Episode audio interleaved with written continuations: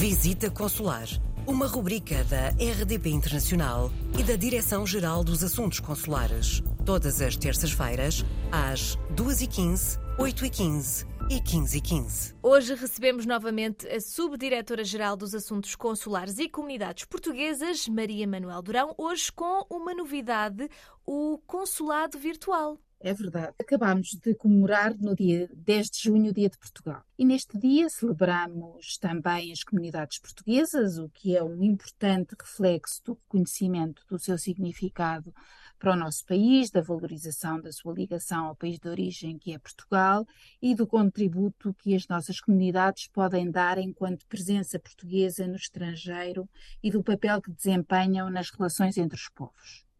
Melhor servir as nossas comunidades espalhadas por todo o mundo tem constituído uma prioridade do Ministério dos Negócios Estrangeiros, que tem vindo a desenvolver instrumentos que possam contribuir para esse propósito. Através da implementação do novo modelo de gestão consular, de que já tenho vindo a falar, pretende-se exatamente assegurar um serviço consular 24 horas por dia, 365 dias por ano, em qualquer parte do mundo.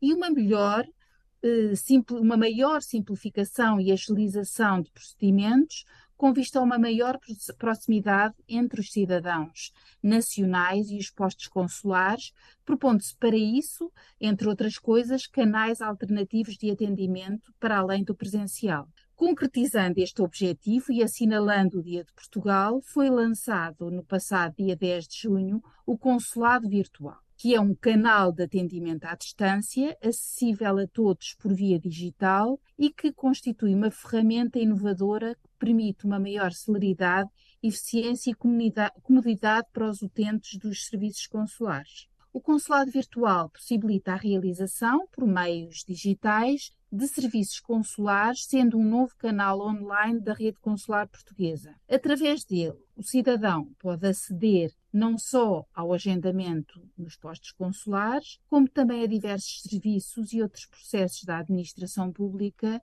portuguesa, acompanhando e sendo notificado sobre o estado do seu pedido. Neste momento, são disponibilizados nove serviços a inscrição consular, atualização da inscrição, certificado de registro criminal e transferência do posto da inscrição consular.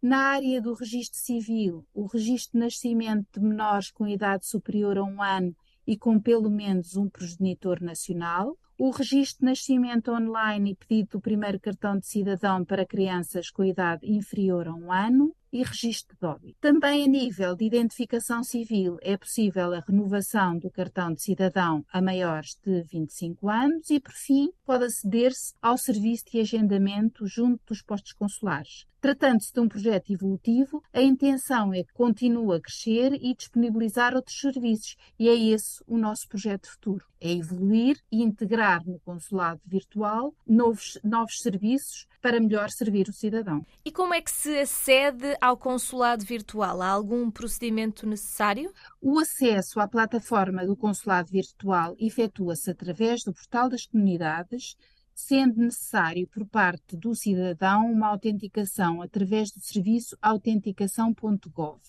para que seja garantida a segurança da sua identidade perante os serviços e acesso seguro ao registro consular. E o que é que isto quer dizer?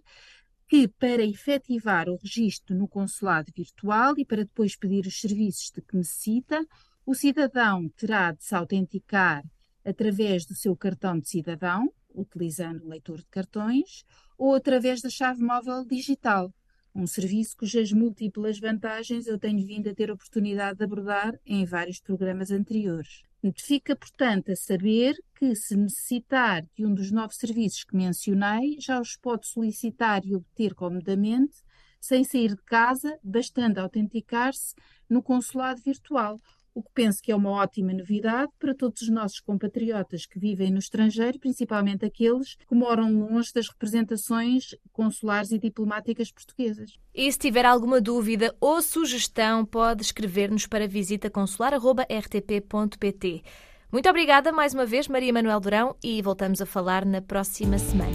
Visita Consular, uma rubrica da RDP Internacional e da Direção-Geral dos Assuntos Consulares Todas as terças-feiras, às 2h15, 8h15 e 15h15.